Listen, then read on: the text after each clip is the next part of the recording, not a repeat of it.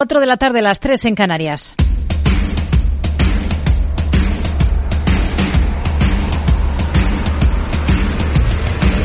No decida lo que hará el mercado. No se salte las normas de su operativa. No se deje dominar por sus emociones. Mercado Abierto con Rocío Arbiza.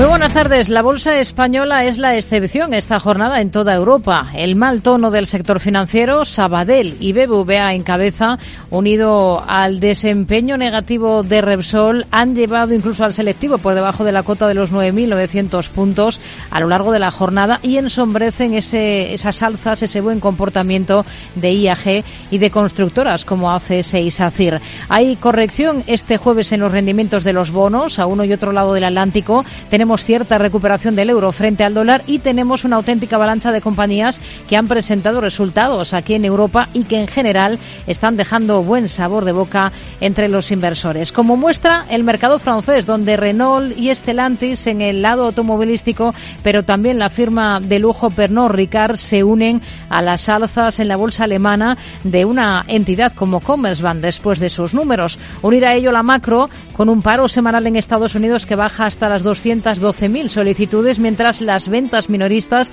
de enero en el país viven su mayor descenso en un año. Han bajado un 0,8% en enero frente a diciembre, seis décimas más de lo que estaba esperando el consenso de mercado. Por lo tanto, hay cierta debilidad eh, del consumo, pero lo cierto es que llega tras una sólida temporada navideña en Estados Unidos. Enseguida lo sometemos a análisis en el programa. Un día que viene cargado de macro, venimos de la sorpresa de la recesión técnica en Japón de cuatro décimas en el último trimestre del 23, que contrasta mucho con ese repunte del 1,4 que se esperaba.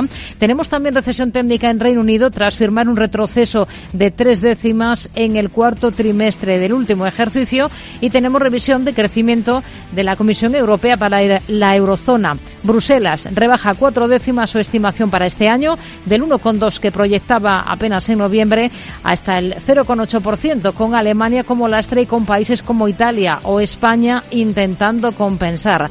En nuestro país, Bruselas mantiene sin cambio su expectativa de PIB en el 1,7% para este ejercicio y en el 2% para el 25, gracias al comportamiento del consumo y la inversión. Paolo Gentiloni, comisario de Asuntos Económicos. My uh, mi opinión es que los componentes reformadores del plan de recuperación español han sido muy ambiciosos y hasta ahora con buenos resultados. No cree Gentiloni que las manifestaciones del sector agrícola, que se han extendido en las últimas semanas por los diferentes Estados miembros de la Unión, puedan provocar disrupciones en la cadena de suministros. Día también con dato definitivo de IPC nacional sobre la mesa. Repunta el IPC una décima en enero respecto a diciembre y se eleva tres eleva tres su tasa interanual hasta el 3,4%, impulsados los precios por ese repunte de los precios de la electricidad. Desde el Banco de España, su gobernador, Pablo Hernández de Cos, en todo caso, celebra el descenso en dos décimas de la inflación subyacente. Este dato es incluso mejor. O sea, una inflación más baja que la que preveíamos. Y para mí más importante es el, la inflación subyacente. Ya ha caído tres décimas, ¿no? con lo cual se mantiene esa tendencia al, a la baja y yo creo que eso son, son buenas eh, noticias. Pero llama la atención sobre otro punto. No hay que dar por garantizada la resistencia del mercado de trabajo en un contexto, sobre todo con tanta incertidumbre, en el que estamos sometidos a factores de riesgo geopolítico en particular, pero no exclusivamente, tan importantes, no pueden darse por sentada esta buena evolución del mercado laboral. Ha hablado de precios y de empleo este jueves también la presidenta del Banco Central Europeo, Christine Lagarde, espera que la inflación continúe por la senda de la desaceleración, aunque vuelve a poner el foco en los salarios. El crecimiento de los salarios sigue siendo fuerte y se espera que se convierta en un motor cada vez más importante de la dinámica de la inflación en los próximos trimestres. Esto refleja la rigidez de los mercados laborales y de la demanda de los trabajadores de compensaciones por la inflación. Enseguida hablamos de ello a las cuatro y media de la tarde en nuestro espacio con gestores de fondos. Hoy vamos a conocer la estrategia de un producto de pequeñas compañías de small caps, gestión boutique, cuarto equity small caps, de la mano de su asesor Kim Abril. Hablaremos a las 5. Haremos una radiografía del sector financiero de nuestro país en comparativa con el europeo de la mano de Enrique Reina, socio del área bancaria de Accuracy. A las cinco y media, en nuestra sección de sostenibilidad, hoy vamos a abordar el tema de la reutilización de envases, que es la propuesta en la que trabaja la startup que nos va a acompañar esta tarde, Boomerang. Hablaremos de ello con Oriol Segarra, su fundador. Y en el tramo final del programa tendremos nuestro habitual consultorio de bolsa, una primera parte con Carlos Doblado y una segunda con Mar Rives de Black Bear Broker. Esto es Mercado Abierto en Capital Radio. Comenzamos. Mercado Abierto, Capital Radio.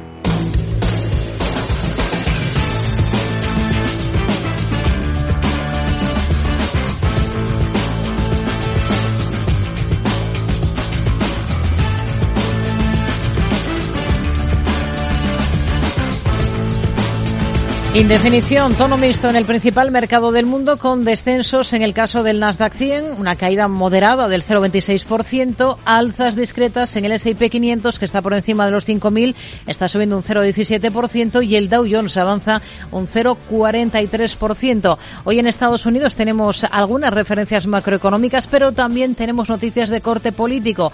El camino a la Casa Blanca se complica para el candidato posible candidato republicano. Trump tendrá que ir a juicio por el el caso de Stormy Daniels. Lucía Martín, muy buenas tardes. Buenas tardes. Así es, el juez ha denegado las mociones de Donald Trump para tratar de desestimar esa acusación en Nueva York, por lo que va a tener que ir a juicio, un proceso que va a comenzar el 25 de marzo. Trump está acusado de 34 cargos relacionados con el pago en 2016 de unos 130 mil dólares a la estrella del cine para adultos, Stormy Daniels, eh, para que guardara silencio sobre una supuesta relación extramatrimonial que se remontaba a 2006 y que el político siempre ha negado los pagos en sí no son ilegales, pero Trump los anotó como honorarios jurídicos en la cuenta de su empresa, la Trump Organization. Trump tiene además más frentes legales abiertos, afronta un total de 91 cargos penales. Desde el lado macro, las peticiones de ayuda por desempleo en Estados Unidos alcanzan las 212.000 por debajo de lo previsto. Ya que se esperaban 220.000 peticiones, algo que da muestra de la fortaleza del mercado laboral. La cifra de la semana previa se ha revisado eso sí, al alza hasta las 220.000 por encima de las 218.000 anteriores. El número de personas que recibe ayuda pública tras una semana inicial ha subido hasta los 1,89 millones. Las ventas minoristas de Estados Unidos caen un 0,8% en enero, peor de lo previsto. Un sondeo de Reuters había previsto que la cifra de ventas al por menor iba a caer un 0,1% en enero. El dato de diciembre se ha revisado además a la baja del 0,6 hasta el 0,6%.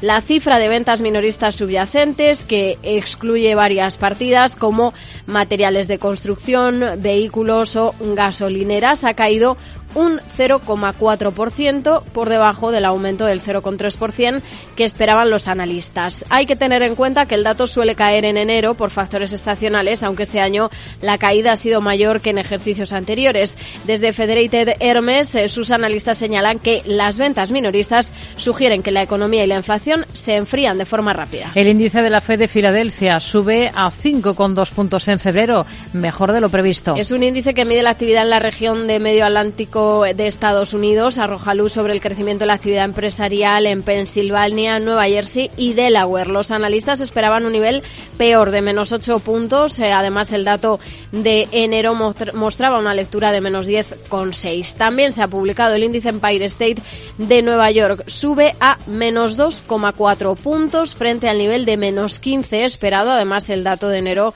había mostrado un nivel de menos 43,7 puntos. Miramos a compañías. Tenemos resultados de DIR. Recorta su previsión de beneficio para este año, ya que los costes de endeudamiento perjudican la demanda de equipos agrícolas. Así es, los agricultores revalúan sus gastos, en especial lo que destinan a maquinaria y tractores. Y DIR espera ahora un beneficio neto para este año de 7.500 millones a 7.750, lo que está por debajo de su pronóstico anterior. Prevé además que los ingresos netos por su división agrícola en Estados Unidos caigan un 27%.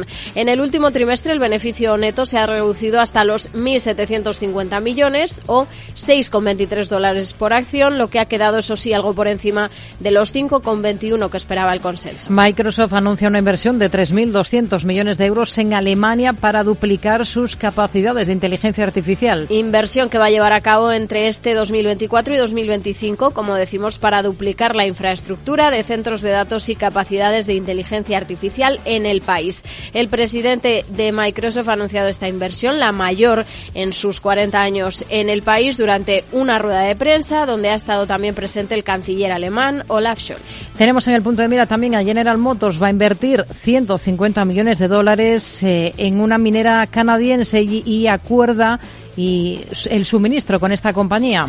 La minera canadiense Nuvo Mont Graphite ha dicho este jueves que ha llegado a un acuerdo de suministro plurianual con una unidad de General Motors y que va a recibir 150 millones de dólares en inversión de capital del fabricante de automóviles. Según ese acuerdo, la firma canadiense va a proporcionar 18.000 toneladas anuales de grafito refinado a General Motors por un periodo de seis años. La popularidad del grafito se ha disparado al ser uno de los materiales utilizado en las baterías de vehículos eléctricos. Miramos a Estados Unidos a esta hora de la tarde. Hay algunos movimientos interesantes a esta hora, por ejemplo, en el lado positivo. Zebra Technologies es el título que mejor tono registra más de un 12% de subida. Tenemos a Albert Maerle con, con subidas, con un buen comportamiento, un 7% arriba. Ha presentado resultados en las últimas horas esta compañía, mientras que en el lado de los retrocesos una farmacéutica en el punto de miras, West eh, Pharmaceutical Services, que está recortando más de un 17%. DIR, después de presentar cifras, baja con fuerza, con claridad, un 4,5%. Miramos a Estados Unidos con Felipe Aires, analista de AFI. ¿Qué tal, Felipe? Muy buenas tardes. Buenas tardes. Bueno, tenemos tono mixto, de momento en los índices, movimientos en rangos bastante estrechos en los principales indicadores de Wall Street y algunas referencias macro, como ese dato de paro semanal de cada jueves o los datos de ventas minoristas en Estados Unidos, que han llamado la atención por lo que han bajado, ¿no? Sí, hoy, hoy la sesión empieza más tranquila, como decías, con subidas de los índices en torno al 0,2%, ¿no? Pero tras una ayer que fue muy positiva, de nuevo por el sector tecnológico, y, en la que prácticamente se eliminaban las pérdidas eh, que habíamos tenido el día anterior derivadas de ese dato de inflación de enero, ¿no? Así que parece que, la tendencia alcista eh, se mantiene. Y a nivel macro, como dices, pues destacaban los datos de paro semanal. Aquí yo creo que no hay mucha sorpresa. Se mantienen esos niveles de entre 200 220 mil eh, y en las ventas minoristas, aquí sí que tenemos cierta decepción, ¿no? Eh, pero el mercado las interpreta casi de, forma positiva, ¿no? Ya que contribuyen pues a esa expectativa de, adelanto de las bajadas por parte de la FED. Y, es por eso que estamos viendo hoy sesiones eh, en la curva de tipos de, Estados Unidos. Hmm. Entre los valores que destacan, se están cotizando las cifras de anoche de Cisco, el valor está recortando más de un 2%. Eh, además de cifras, ha anunciado que va a despedir a un 5% de su plantilla. Estos son unas 4.000 eh, personas. ¿Qué le parece? Bueno, las cifras son ligeramente mejores de lo esperado, ¿no? Por, por el consenso. Eh, pero sí que suponen una, una caída tanto de los beneficios como, como de los ingresos de la, de la compañía. Pero la decepción eh, aquí viene por, por las guías, eh, porque han sido más conservadoras de, de lo que el mercado está descontando. Por la parte de los despidos, eh, creemos que tampoco hay mucha sorpresa, ¿no? Es una tendencia que hemos eh, visto en los últimos meses en la industria. Lo han anunciado empresas como Alphabet, Amazon, en Europa SAP y muchas otras. De hecho, casi 150 tecnológicas lo han hecho en los últimos meses. Así que aquí, sin duda, la, sorpresa negativa eh, que está cotizando viene por, por las vías. Tenemos en el punto de mira a Apple. Sabemos que Buffett se ha desprendido de 10 millones de títulos de la compañía, valorados a precios actuales en unos 1.700 millones de, euros, pero la, firma sigue siendo su principal posición con diferencia. ¿Ustedes a Apple qué potencial, qué potencial le ven? Bueno, eh, Apple sale un poco debilitada de, de la season, ¿no? Eh, por dos factores. En primer lugar, la caída de las ventas en China, que es uno de, los mercados más importantes para la compañía y donde se está incrementando muchísimo eh, la competencia.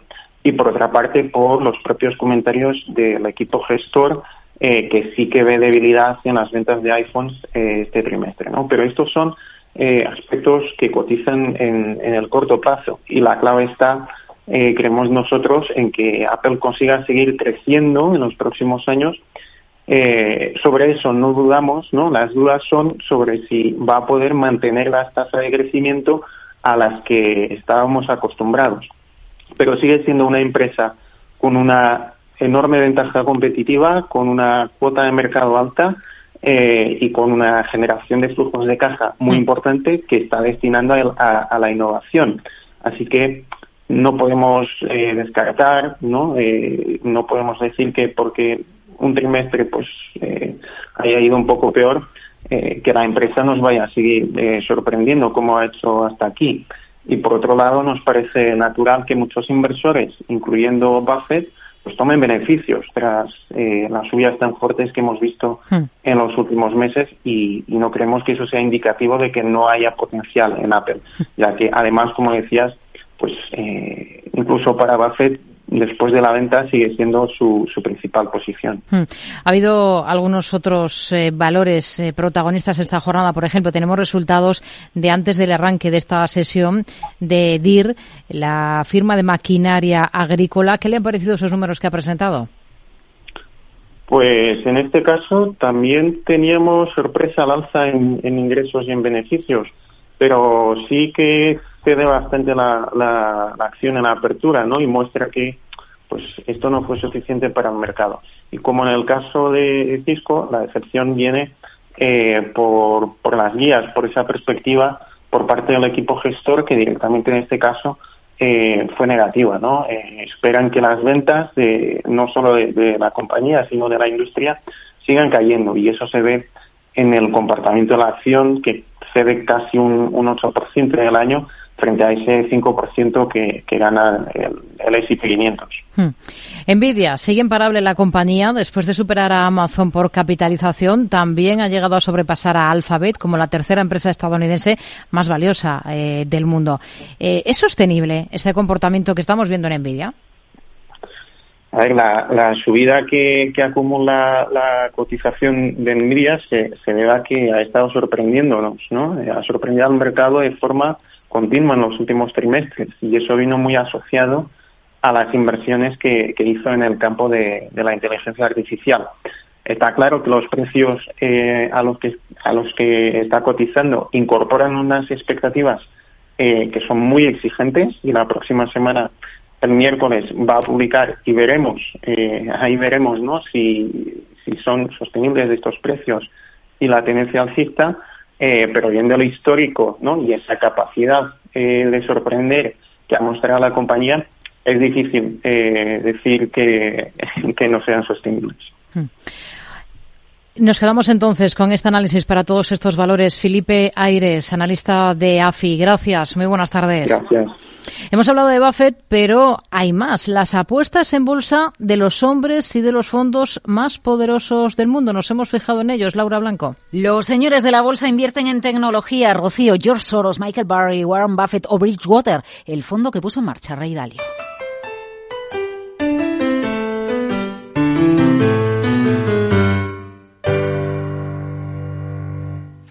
Ya conocemos las apuestas de las manos fuertes de la inversión. Lo chiva el informe 13F, que cada trimestre se publica en Estados Unidos. Envía la Comisión de Valores y Bolsa. La estrella, la tecnología, Amazon, entre las apuestas más contundentes. Los inversores institucionales añadieron casi 15 millones de acciones de Amazon por importe de 21.600 millones de dólares. Ojo, más empresas ¿eh? también compraron Intel, también compraron Nvidia. Entendemos que son movimientos del pasado y, por tanto, ayudan a entender las subidas en bolsa en la recta final del último año. La bolsa va así, o se coloca papel y entonces se baja o sale dinero y los precios suben. Eso pasó, salió dinero de inversores con mayúsculas. De hecho, en 2023, recordemos, el Nasdaq 100 subió más de un 54%. Pero ojo, después de la tecnología, el informe 13F revela el consumo discrecional como uno de los grandes sectores en los que apuestan los inversores, los inversores con mayúsculas de Wall Street. Y ahora vamos nombre a nombre. Rocío Michael Barry, el hombre que pasó la historia por el Big Short y pronosticar la crisis subprime. No tiene ninguna posición corta. De hecho, ha cerrado sus cortos en semiconductores. Ha vendido todo lo que tenía en Nvidia antes de que acabara 2023, es decir, ha hecho caja. Pero su fondo Esion Asset Management va lo grande con las chinas, con Alibaba y con JD.com. Compra también Oracle, CVS Health, HCA Healthcare o Citigroup y jugada en Amazon y Google fuerte inversión en dos de los siete magníficos. Vamos con el fondo Bridgewater, el que en su día fundó Ray Dalio. Bridgewater Associates ha aumentado su participación en Nvidia. Bueno, es que la dispara, la sube un 458% y también compra Bridgewater posiciones en Alphabet. ¿Qué pasa con Buffett? Bueno, pues Warren Buffett vende acciones de Apple. Su principal posición la reduce en 10 millones de acciones. Todavía le quedan muchas. Aumenta posiciones en Chevron, la reduce en Paramount y también en Hewlett Packard. Ojo, porque algo interesante sucede con Berkshire Hathaway, con Warren Buffett. Tiene el permiso de la Comisión de Bolsa y Valores de Estados Unidos para mantener de manera confidencial temporalmente una o más de sus posiciones. ¿Qué pasa? ¿Por qué le da permiso la SEC? ¿Por qué tiene en secreto posiciones? ¿Porque todavía sigue comprando un título que no conocemos? Venga, que nos queda George Soros. Posiciones en Bancorp, uno de los bancos que está en el foco del huracán en Estados Unidos por su exposición al mercado de oficinas. Bueno, y también nos quedan los movimientos de las empresas. Es el caso de Nvidia. También ha dicho en que ha invertido dinero y según el 13F ha invertido en ARM Holdings con los chips, microprocesadores e inteligencia artificial en foco. En definitiva, 13F, el informe trimestral que se convierte en el chivato de los señores con mayúscula de la bolsa.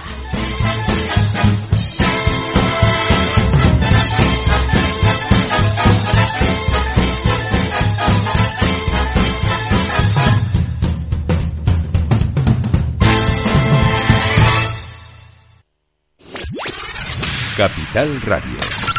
La genuina radio económica. Siente la economía.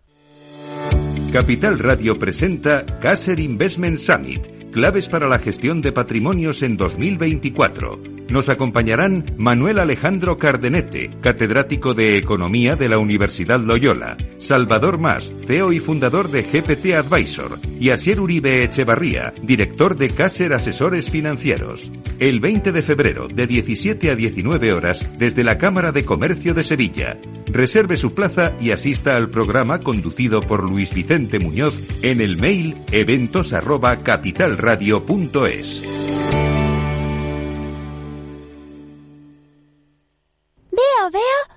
cosita. ¿Qué cosita es? Empieza por la letrita L. Ya lo sé. Letras del Tesoro. Si mires donde mires ves letras del tesoro, en Renta 4 Banco te facilitamos comprarlas de forma rápida y cómoda. Entra en r4.com y descubre todas las ventajas de comprar letras con un especialista en inversión. Renta 4 Banco. ¿Quieres más? Mercado Abierto. Capital Radio. El broker CMC Markets patrocina los valores y noticias protagonistas de la Bolsa Española.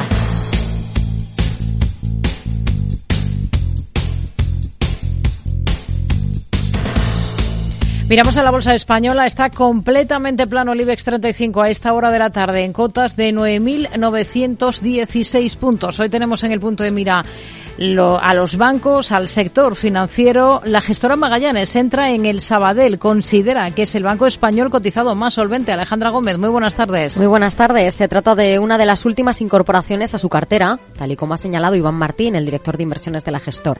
El entendido destaca que Sabadell no solo es solvente, sino que además está capacitado de retribuir al accionista en un 15% entre dividendos y recompra de acciones, lo que quiere decir que en 4 o 5 años devuelve todo el capital. CaixaBank, Santander y BBVA entre los líderes en financiación sostenible en Europa en el último año, según Refinitiv. Según este ranking, CaixaBank es la entidad líder en financiación sostenible en Europa en 2023, mientras que Banco Santander ocupa la quinta posición y BBVA la undécima. En el caso de CaixaBank, la entidad ha alcanzado por primera vez esta posición en el ranking en su historia, con un total de 120 operaciones por valor de 17.457 millones de euros. El mercado espera que IAG consolide su recuperación en resultados con las cifras que tiene que presentar en breve. Sí, con las cuentas que presentará el próximo 29 de febrero y provoca ganancias en el grupo de aerolíneas en la bolsa española. De hecho, IAG es el valor que más sube en el indicador español, mientras que en el continuo es la compañía, es la segunda compañía que más crece. Son algunos de los protagonistas del día. Mientras estamos en el punto, tenemos en el punto de mira también a Telefónica, competencia planea la liberalización total del mercado de banda ancha. Una medida que beneficiaría a Telefónica al ganar agilidad para contestar comercialmente a las iniciativas de sus rivales. Es un plan del que informa el diario Expansión y que implicaría que toda oferta de Telefónica debe ser analizada por los técnicos de la CNMC para asegurar que no se produce lo que en términos regulatorios se conoce como un estrechamiento de márgenes. Es decir, que las ofertas de Telefónica tienen que tener unos precios tales que puedan, que deban permitir a sus rivales replicar sus propuestas comerciales, utilizando para ello los precios mayoristas que Telefónica cobra por las infraestructuras. Soltec anuncia la firma de un nuevo contrato en Estados Unidos de 164 megavatios. En concreto en el estado de Virginia. Se trata de un seguidor solar de SF7 que, según sus creadores, aumenta la producción de energía fotovoltaica y optimiza el rendimiento por su capacidad única de adaptarse a diversos terrenos. Cabe destacar que en Virginia Soltec ya tenía un proyecto en construcción de 92 megavatios. Tenemos en el punto de mira también algunos cambios de recomendaciones. Deutsche Bahn revisa al alza el precio objetivo de Telefónica. Y lo hace desde los 4,10 euros a los 4,30 euros por acción. Si los expertos del Banco Germano amplían el margen para que las acciones de Álvarez Payete rompan al fin ese nivel de los 4 euros por título. Las nuevas perspectivas fijadas por la firma alemana representan un potencial alcista del 20%. Este margen alcista coincide con el reciente repliegue de las posiciones bajistas que ya había adoptado la gestora BlackRock. Los analistas de Barclays miran con buenos ojos a SACIR y a ACS. En relación a SACIR le ven un potencial alcista del 32% y sitúa su precio objetivo en 4,10 euros por acción. En el caso de ACS, los analistas le dan un potencial de revalorización del 26% con un objetivo de 46 euros por acción, el más elevado de todos los vigentes sobre el valor. te rebaja el precio de ArcelorMittal. Y lo hace desde los 32,5 euros por título hasta los actuales 30,8 euros, aunque mantiene su recomendación de compra sobre el valor. Dice Dicen sus analistas que la publicación de sus resultados de 2023 han puesto de manifiesto la debilidad de la demanda. Hoy dentro del selectivo, dentro del IBEX, tenemos en el lado negativo a BBVA con una caída que se acerca al 2%, un 1,92 está cediendo ahora mismo la entidad, otro del sector también entre los peores con descensos del 1,5%, mientras que Indra, la tecnológica, baja un 1%, mientras que en el lado de las alzas, en el lado positivo, Hoy lidera los repuntes Rebella con subidas de más del 2%. El broker CMC Markets ha patrocinado los valores y noticias protagonistas de la Bolsa Española. Protagonistas a los que nos acercamos con José Ramón Ocina, analista de Mirabot Equity Research. Hola José Ramón, ¿qué tal? Muy buenas tardes. Buenas tardes. Bueno, tenemos al IBEX 35 muy plano en una jornada marcada pues por nuevas declaraciones de la presidenta del Banco Central Europeo sobre inflación y tipos y con esa entrada en recesión técnica que hemos visto en Reino Unido y en Japón. Eh, sí, la verdad es que lo que lo que sorprende más es eh, la reacción que están teniendo los mercados ante este tipo de, datos, ¿no? Y de mensajes. Eh, en su conjunto, los mercados están bastante bastante positivos y más bien descartando, bueno, digamos, o reaccionando, anticipando la, la reacción de los bancos centrales, ¿no? Y anticipando bajadas de tipos pese a que bueno pues eh, tanto Powell como Lagarde están dando no largas pero bueno indicando que, hay unos factores que pueden meter eh, presión a la inflación como son por ejemplo la subida de los salarios el bajo nivel de desempleo. Y, bueno pues eh, a pesar de todo ello pues los mercados cuando se mira un poco la evolución de los últimos meses pues están en algunos casos en máximos como es el caso de América. Y salvo excepciones mm. como son China y Reino Unido todos los demás están a la alza claramente. IAG hoy está en positivo competitivo, pero es así. Sí. Hoy tenemos en positivo a IAG, a la aerolínea, entre los mejores del IBEX, ante esas expectativas de que el grupo consolide su recuperación en términos de beneficios cuando presente sus cuentas el último día de, este mes. ¿Ustedes son positivos ahora con IAG? Pues eh, no, en su conjunto no, no estamos eh, positivos, lo hemos estado, pero la verdad es que durante el, conjunto del año 2023 ha tenido una, evolución en bolsa pues muy positiva ha tenido una, una casi el 28% eh, y en estos momentos está cotizando con un descuento frente a, sus medias históricas, ¿no? Con lo cual, pues, eh, pues la verdad es que creemos que hay otros valores más interesantes en el sector y además también en la presentación que hizo pues eh, se esperaba que, que dieran un mensaje de, de mm, reintroducción del dividendo eh, a la vista un poco del panorama que, hay para de cara a los volúmenes, a los, al volumen del tráfico, y eso no se dio. Entonces, pues bueno, pues eh, nosotros eh, nos hemos puesto un poquito más al margen con respecto a IAG. Hmm. Repsol, la semana que viene presenta resultados y además nuevo plan estratégico. ¿Qué es lo que esperan ustedes? Pues eh, con respecto a Repsol, lo que esperamos es un, es un cierto deterioro en el negocio industrial eh, por la caída del margen de refino. Esto podría verse algo paliado o compensado por los, eh, la mejoría que han tenido los precios medios del gas eh, en el cuarto trimestre y luego también por un nivel de producción más o menos estable. Eh, pero bueno, pero en su conjunto, bueno, eh, creemos que el, el, negocio industrial es el que debe, el que debe marcar un poco la tendencia para de la cuenta de resultados de, de Repsol. Hmm. Hoy tanto SACIR como ACS se ven respaldados por una mejora de recomendación que han recibido por parte de una entidad británica. ¿Con cuál son más positivos ustedes ahora de los dos? Pues con respecto a esos dos, estamos más positivos en SACIR. Eh, eh, no, digamos, nada en no vemos ningún elemento, un catalizador negativo en ACS, pero sí que vemos que en el caso de SACIR hay una serie de catalizadores que se deberían, eh, digamos, eh, aflorar o producir en los próximos eh, trimestres y que deberían ser un respaldo para el valor de la, de la acción. En concreto me refiero a, los procesos de, de, venta, bien parcial o total, de participaciones en eh, autopistas o en concesiones en Latinoamérica, en concreto en Colombia y en Chile, que bueno pues eh, la verdad es que por la falta de información que solemos tener sobre este tipo de, de, concesiones pues es difícil hacer una buena valoración de las mismas. Y cuando hay una transacción de, mercado pues eh, claramente se, se, fija cuál es el valor. Por lo general los analistas tendemos a ser bastante conservadores en estas valoraciones y ahí sí que podría haber un catalizador para el valor de, de SACIR no es una cosa inmediata pero sí que sí que está digamos en, eh, se debería deberíamos ver avances en los próximos Si miramos a valores del continuo, ¿en cuáles confían más ahora ustedes? Pues en el continuo, pues eh, la verdad es que bueno nos gustan compañías de, del tipo, por ejemplo, como Iberdrola o Rebella, eh, que ha destacado usted antes en el día de hoy, un poco por la evolución que, por el momento que tienen los resultados. Eh, en el caso de, de Iberdrola, por el, los niveles de inversión que tiene de generación renovable, y en el caso de Rebella, por, por eh, la mayor inversión que tiene en su, en su red de transmisión, ¿no? que, que de, debería derivar en una mejora de la cuenta de resultados y de la generación de caja. Y, luego también estos, pues hay otra serie de valores también que nos, eh, que nos parecen interesantes, ¿no? Pues por ejemplo el que comentaba antes de SACIR y eh, pues otros generadores de caja típicos, no tradicionales como puede ser Antena 3 eh, y ya luego para los menos adversos al, al riesgo, pues eh, compañías como por ejemplo Grifols, eh, que es verdad que sí que tiene una estructura financiera delicada y que está pendiente de, de, una venta importante en China, pero lo que respecta a la evolución operativa debería hacerlo, debería dar unos buenos resultados y existe un desacople entre lo que es eh, la valoración, la percepción de mercado y, y, la evolución de la cuenta de resultados de la compañía. José Ramón Ocina, analista de Mirabot Equity Research. Gracias. Buenas tardes. Ha sido un placer. Hasta pronto.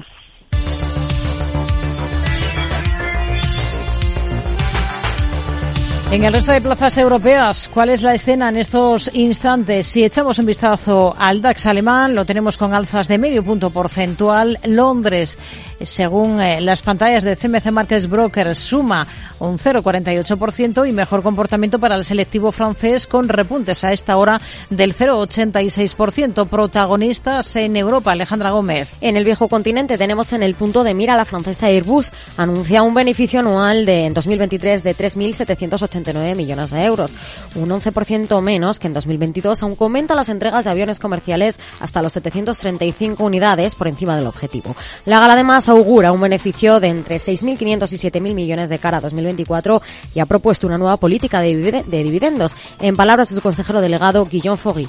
Estos resultados financieros con un beneficio neto de 3.800 millones de euros y nuestra confianza en nuestros resultados futuros respaldan nuestra propuesta de dividendo para 2023 de 1,8 euros por acción. La fuerte generación de flujo de caja libre, en particular en el último trimestre, ha situado nuestra tesorería neta por encima de los 10.000 millones de euros. Esto respalda nuestra propuesta de un dividendo especial de un euro por acción. También en el país destaca Estelantis. Logra un beneficio récord de 18.625 millones de euros en 2023, un 11% más que un año antes. La gala ha indicado además una facturación de casi 190.000 millones de euros, con un aumento del 6% y con unas ventas de 6,17 millones de unidades en todo el mundo. Y en el mundo del motor a reacción, Safran registra unos ingresos operativos de 3.166 millones, un 31 más que un año antes, mientras que los ingresos aumentan un 22% a casi 23.200 millones. Y no nos movemos del país porque la de telecomunicaciones Orange también está en el punto de mira con sus resultados de este ejercicio. Su beneficio se ha incrementado un 10,5% hasta los 2.892 millones de euros, gracias a su resultado de explotación y a la reducción de impuestos. Así, aunque sus cifras han mejorado en todos los territorios, Orange destaca los conseguidos en España, donde han registrado un crecimiento anual por primera vez desde 2018 con casi 4.700 millones de euros, más de un 1% que un año antes. Lo de Big Pech, consejero delegado de Orange España.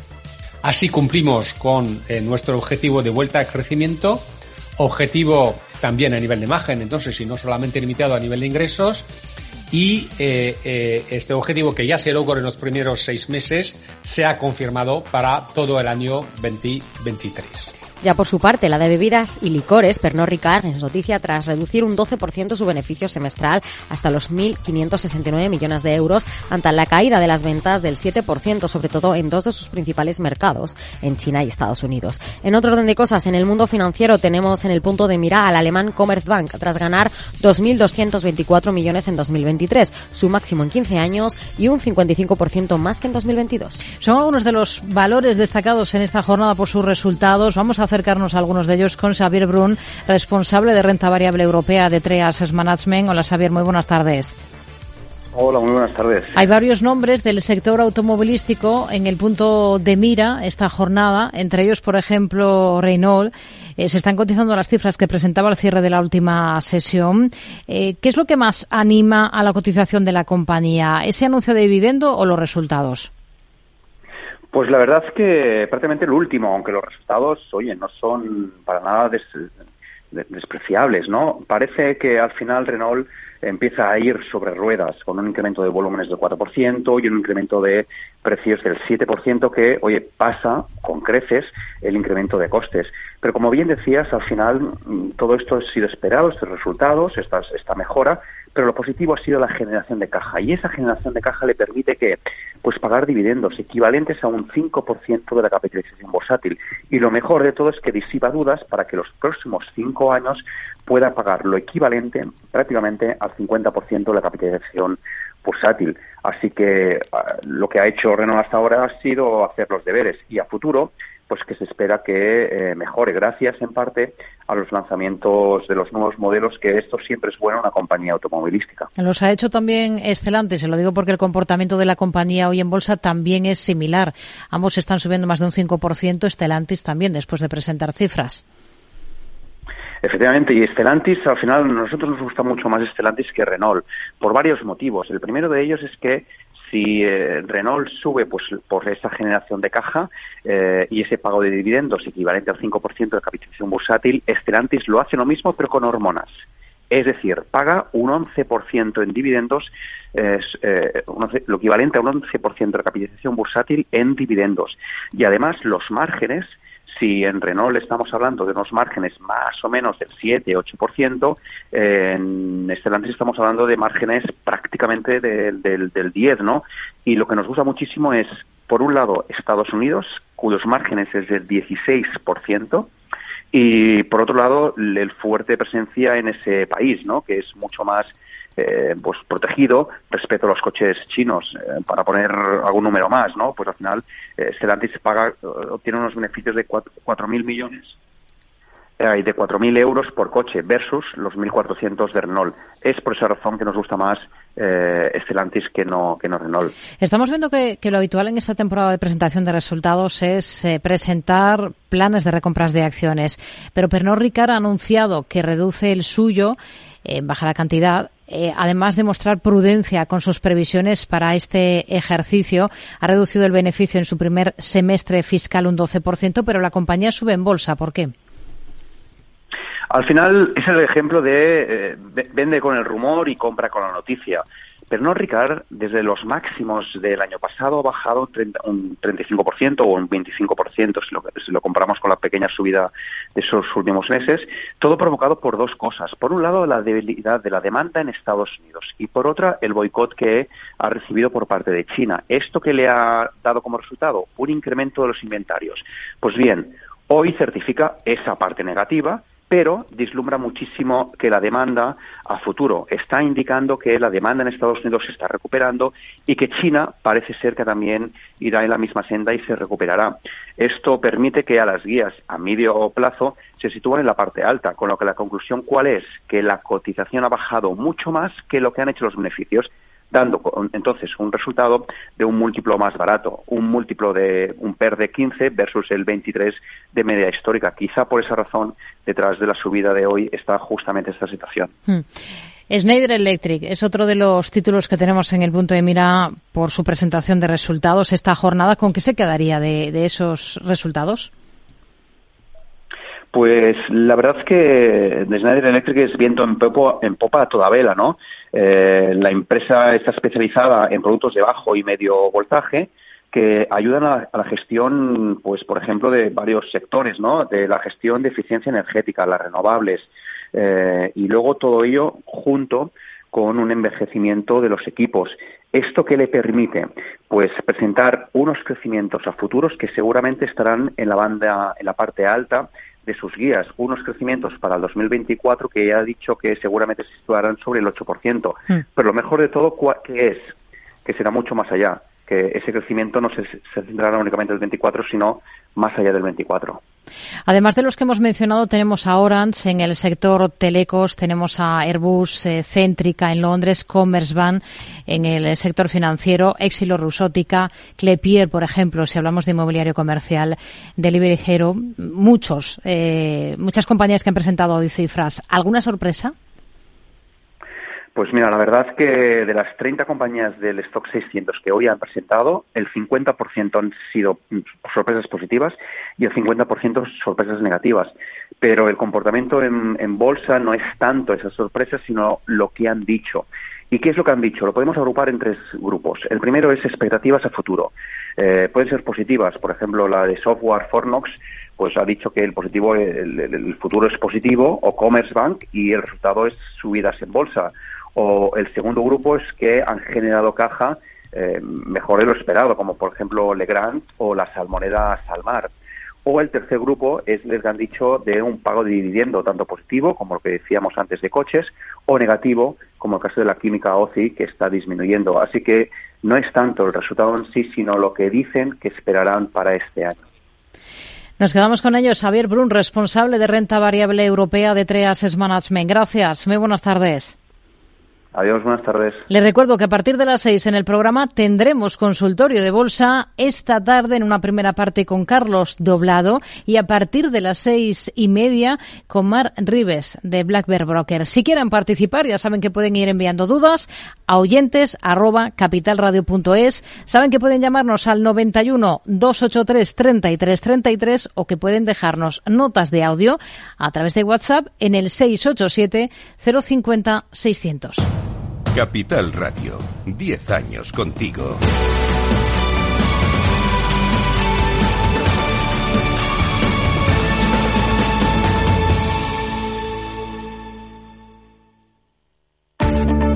Si quieres adelantarte a los cambios económicos, digitales y empresariales, escucha After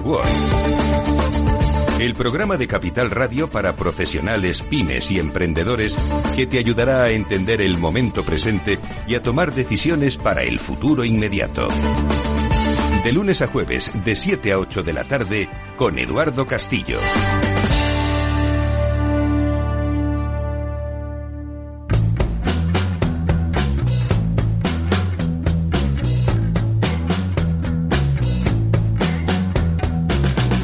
Mercado Abierto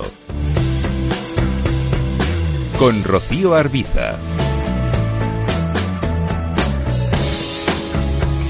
Cada semana a esta hora nos acercamos al estilo de gestión, a la filosofía de inversión de un fondo. Hoy nos queremos asomar a un fondo de renta variable global, pero especializado en pequeñas compañías. ¿Es eh, el actual un buen momento para fijarse en pequeños valores? ¿Qué oportunidades hay ahora mismo en este segmento concreto de mercado? Lo vamos a abordar en los próximos minutos de la mano de Kim Abril, que es asesor del fondo Gestión Boutique eh, Cuarto Equity Small Caps. ¿Qué tal, Kim? Muy buenas tardes, bienvenido. Hola, buenas tardes, Rocío, y primero gracias por la, invitación. Bueno, hablamos de, pequeñas compañías, ¿no? En un contexto en el que todo el mundo ahora mismo tiene en mente ese explosivo comportamiento de un puñado de valores en el principal mercado del mundo, tanto que se las denomina las siete magníficas, ¿no? En este escenario en el que todo el mundo está mirando estos grandes nombres, hay mucha oportunidad en el lugar opuesto del mercado, entre las pequeñas y medianas compañías.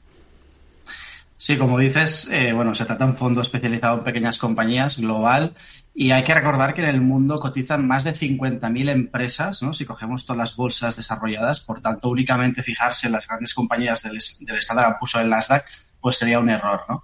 Entonces, es una gran oportunidad. Llevaba, llevamos más de dos décadas de infravaloración de las compañías pequeñas respecto a las grandes la valoración relativa de las compañías pequeñas es muy atractiva, ha habido una salida de flujos masiva de compañías pequeñas hacia grandes. Por tanto, estamos convencidos que el futuro, eh, no sé si será mañana, el próximo trimestre, el próximo año, pero el futuro eh, se espera pues eh, una mejor evolución relativa de las compañías pequeñas a las grandes y eso es algo que ya ha pasado en el, en el pasado, ¿no? Si uno hace análisis histórico, se da cuenta que hay periodos largos de tiempo, de años, donde las compañías pequeñas pues lo hacen mucho mejor, ¿no? Y pensamos que estamos entrando en, uno de ellos.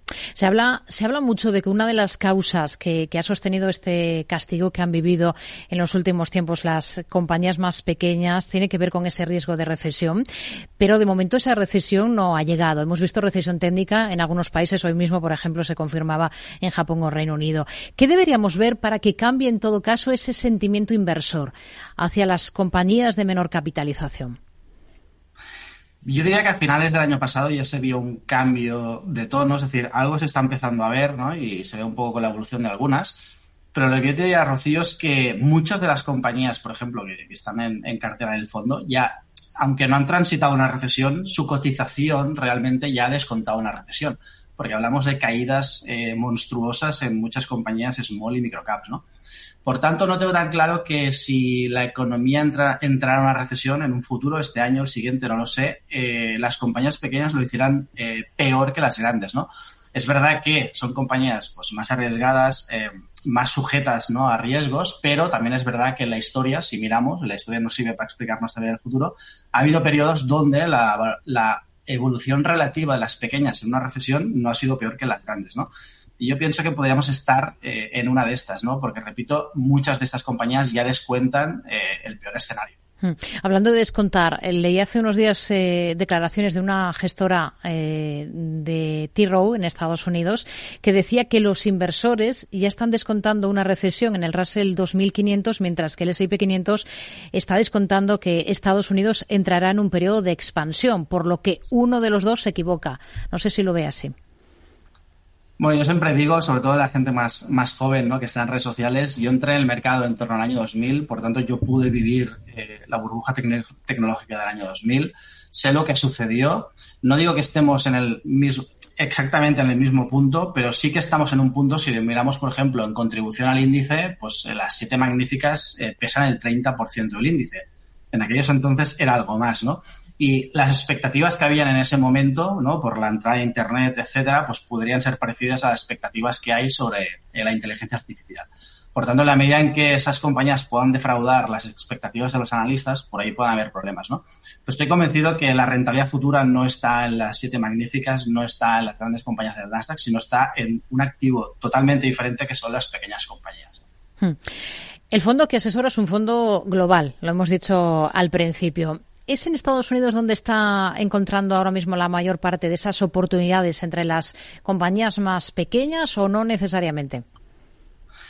Pues no necesariamente, digamos que no hacemos un allocation geográfico predeterminado. Sí que queremos estar en Europa y en Estados Unidos, no queremos estar en, China de forma directa o en Japón. y la explicación es que eh, yo como inversor profesional llevo más de 21 años y siempre entro, en contacto con las empresas. ¿no? Cuando uno invierte en compañías pequeñas, el análisis, ¿no? la due diligence tiene que ser mucho más profunda que si uno invierte en Amazon o en Google, porque al final hay millones de personas, eh, analistas, viendo esas compañías y probablemente no vas a aportar nada diferente que esos, esos millones de personas que analizan. Cuando analizas una compañía pequeña que nadie está viendo, el análisis tiene que ser muy profundo, ¿no? Entonces, eh, eso lo que hace es que tengas que dedicar mucho más tiempo a esas ideas, ¿no? Que, nadie está viendo. Hmm.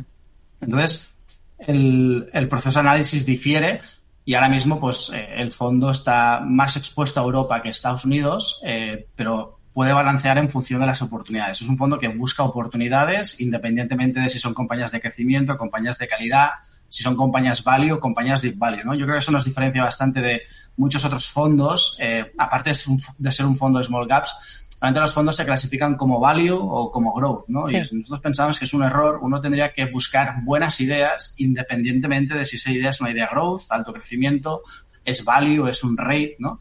Entonces ahora mismo el fondo pues está en torno a un 60% e invertido en compañías de calidad, crecimiento, pero también tiene posiciones en commodities, en deep value, una posición incipiente en rates en la medida que ya se visualiza esa bajada de tipos, ¿no? Resumiendo rápido, la filosofía de inversión es, por un lado, buscar compañías eh, que llamamos de calidad compounders, donde queremos estar invertidos a largo plazo en esos negocios, y otra parte es buscar compañías donde el horizonte temporal es mucho más corto porque tienes un driver, un catalizador por un mm. tema macro, por un tema de tipos de interés, etcétera, que puedes activar esa idea pues con un horizonte temporal más corto de seis meses, ¿no? Mm. Entonces mezclamos ambas ideas en la misma cartera. Yo creo que esto es muy interesante porque no hay muchos fondos ¿no? que hagan eso. Hmm. Eh, me llama la atención esa posición en la parte inmobiliaria porque justo ahora mismo eh, es uno de los mm, sectores ¿no? que está un poco en el ojo del huracán. Ha habido ciertos problemas, ya no solo hablamos de China, pero es que en muchos países, y el último ejemplo ha estado en Alemania, comienza a haber cierta preocupación ¿no? por, por el sector inmobiliario y por algunas valoraciones de compañías concretas. Entiendo que aquí hay que mirar muy a fondo cada compañía, ¿no? Sí, primero matizar que la exposición al sector inmobiliario es a través de REITs, que son fondos cotizados, que básicamente sus, su línea de ventas, ¿no? como empresas, son eh, contratos de alquiler. Entonces, ya a priori, en el caso de una recesión o una desaceleración económica, si mis ventas vienen por contratos de leasing firmados a 8, 10, 12 años, eso es mucho más resistente que cualquier compañía industrial, ¿no? que básicamente cuando el ciclo se cae, sus ventas le caen. Eso es lo primero, es decir, no invertimos en compañías inmobiliarias. Lo que estamos haciendo es, dado que se está visualizando esa bajada de tipos, pero aún no es real, pues yo creo que los rates ahora deben pesar entre un 7 y un 8% del fondo, un peso pequeño, pero que irá subiendo eh, a medida que se visualice más esa subida. ¿Por qué? Pues porque en toda la subida anterior de tipos de interés, pues todo este segmento de compañías, tenemos una base de datos con más de 400 rates en Estados Unidos, eh, es un segmento, un sector que lo han destrozado, ha caído mucho en bolsa. Entonces aquí hay dentro de ese grupo de ideas más, más macro, más activables, eh, en ese horizonte temporal más corto, mm. pues entraría la idea de rates, ¿no? Pero hoy realmente el peso es poco porque pensamos que aún no es el momento de apostar. Y dentro de los rates hay muchas compañías, muchos rates de small caps, ¿no? De pequeña capitalización bursátil. Y en diferentes segmentos. Puede ser en oficinas, puede ser en lo que se llama self-storage, puede ser en, en, torres de eh, comunicaciones, en retail hay muchos subsegmentos. De hecho, es, es una temática muy, muy interesante, ¿no? Pero es una parte pequeña de la cartera, no es ni, ni relevante, creo yo ahora. Hmm. Bueno, más allá de esta parte pequeña de la cartera, como nos dice, eh, ¿algún ejemplo de compañía que tenga peso ahora mismo en, la cartera del fondo? Por hacernos una idea de qué tipo de empresas, eh, bueno, eh, analizan ustedes y recomiendan para el fondo. Pues mira, dentro de las, del grupo de compañías de calidad Compounders, podemos, por ejemplo, resaltar dos compañías que están dentro del top holding, o sea, dentro de las 10 primeras posiciones, como podrían ser, por ejemplo, Water Intelligence y GoEasy.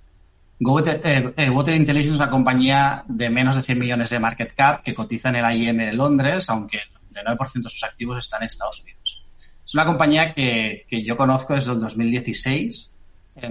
cuando inviertes en compañías pequeñas tienes que entrar en contacto con la compañía, eso es clave. Entonces conocemos muy bien a su CEO, que es Patrick de Sousa, hemos hablado muchísimas veces con él. Y es un negocio em, de, imagínate, eh, un poco el estilo Peter Lynch, ¿no? Busca negocios aburridos que pasen desapercibidos y que estén baratos, ¿no? Pues es un negocio que se dedica a la detección de fugas de agua, principalmente en Estados Unidos, a través de su marca American, Leak Detection, Detection perdón, eh, desde ya hace, creo, a finales del año 50, ¿no? Entonces, es una compañía muy pequeña pero que tiene la característica que buscamos en estas compañías de calidad compounders, y es que sean dominadoras, que sean líderes en su nicho de mercado. ¿no? Y esta compañía, aun siendo muy pequeña, es la única compañía en detección de fugas de agua que tiene escala nacional en Estados Unidos. Por tanto, eso le permite crecer en un mercado muy fragmentado, donde su cuota de mercado será en torno al 1%, por tanto, puede crecer de forma orgánica a doble dígito. Pero lo más interesante es que esta compañía se puede comprar a sus competidores, porque sus competidores no tienen escala local, son competidores, eh, perdón, escala nacional, son competidores a escala local. Por tanto, combina crecimiento orgánico con crecimiento inorgánico. También esta compañía inició su expansión eh, bajo el formato franquicia, que es lo habitual, para asumir menos riesgo, requiere menos inversión y una vez conoce bien em, toda la zona americana, lo que está haciendo es recomprando sus franquicias, integrándolas dentro del segmento corporate, porque el segmento tienda propia genera una rentabilidad por tienda de un millón de dólares, más o menos, cuando la rentabilidad por tienda en franquicias son 90 mil dólares. Después también eh, tiene otras divisiones eh, de seguros, cierra contratos con compañías nacionales de seguros, por tanto se garantiza un margen inferior pero gran cantidad de volumen de trabajo. Tiene nuevas, nuevas divisiones como son dispositivos eh, que ayudan a la detección de fuga de agua, el management es muy senior, lleva mucho tiempo, el capital allocation es muy bueno y la compañía está cotizando en torno a 380 pounds eso implica un múltiplo de vida 6-7 veces para una compañía que debería cotizar, hmm. creemos, mínimo a 12 veces, ¿no? Es decir, pensamos que vale más del doble esta compañía, pues a medio plazo, ¿no? Otra idea podría ser GoEasy, que está experimentando el mejor entorno económico para este negocio. Es una compañía de crédito subprime, es decir, en Canadá hay compañía, eh, cuando un particular o una empresa no puede acceder al crédito de una entidad bancaria normal, lo que va es a otra entidad que da créditos subprime, ¿no? Por tanto, dado que en un entorno de financiación difícil, ¿no? Con tipos de interés al alza, al alza pues muchas entidades financieras locales en Canadá cierran, no dan eh, financiación a muchos clientes con ratings bajos, pues esta compañía está creciendo en volúmenes, ¿no? En concesión de préstamos, pues al 20 al 30%, con una mora muy controlada y encima ha incrementado el, lo que ellos llaman el nivel de secured loans, es decir, préstamos con colateral, por si llegamos a una recesión, pues la mora pueda, pueda disminuir, ¿no? Hmm. Entonces la compañía, pues eh, creo que ya está subiendo, eh, o sea, ha incrementado bastante el precio, pero los fundamentales se acompañan muchísimo, Es otro negocio de nicho, de una compañía más grande que la otra, pero que domina su mercado. Entonces, esta es la característica principal en este grupo de compañías. Buscar compañías de nicho, con poca competencia, que operen en mercados fragmentados, que tengan una cuota de mercado entre 1 o el 5%, es decir, que la puedan hacer crecer y que se puedan romper su competencia. ¿no?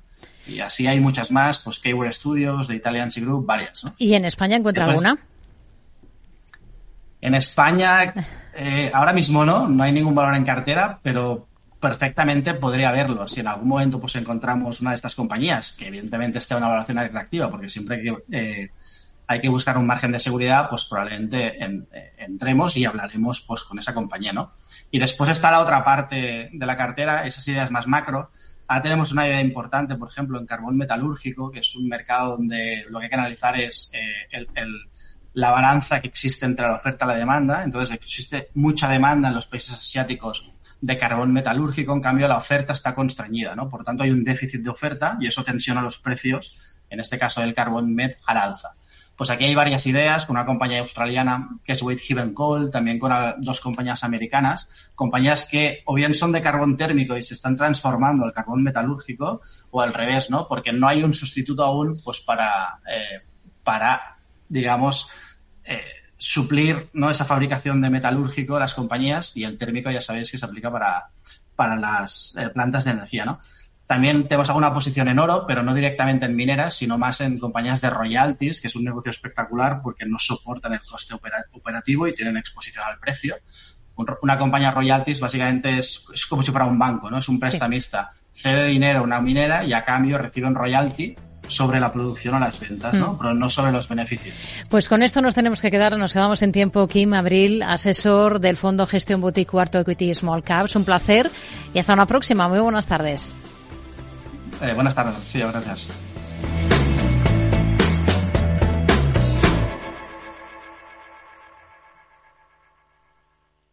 Mercado Abierto con Rocío Arbiza. Lauri, decidido. La despedida la hacemos en Gandía. Prepara el bikini. Lauri, que en Gandía vive el ex de Jesse. Que nos vamos a Málaga. Lauri, que no. Que dan mal tiempo. A Bilbao. Pinchos y party. Lauri, una cosita, que al final es despedida conjunta. Te hago administradora del grupo que no puedo más. En Renfe tenemos más de 1500 destinos para que siempre puedas llegar a donde quieras llegar. Nadie te da más. No todos los trenes son como Renfe. Renfe, tu tren. Tirada con el coche. No puedo apoyar el pie. El incendio empezó en el salón. En estos momentos, ¿qué seguro elegirías? Elige Mafre, el mejor servicio 24/7 en acción, con más de 3.000 oficinas, 2.000 gestores telefónicos y 13.000 mediadores a tu disposición. Mafre, la aseguradora de más confianza en España. ¿Te interesa la bolsa? Compra y vende acciones o ETF sin comisiones hasta 100.000 euros al mes. ¿Has oído bien? Sin comisiones. Más de 550.000 clientes ya confían en XTB. Abre tu cuenta totalmente online. Un broker, muchas posibilidades. xtb.com. A partir de 100.000 euros al mes, comisión del 0,2%, mínimo 10 euros. Invertir implica riesgos. Capital Radio. La genuina radio económica.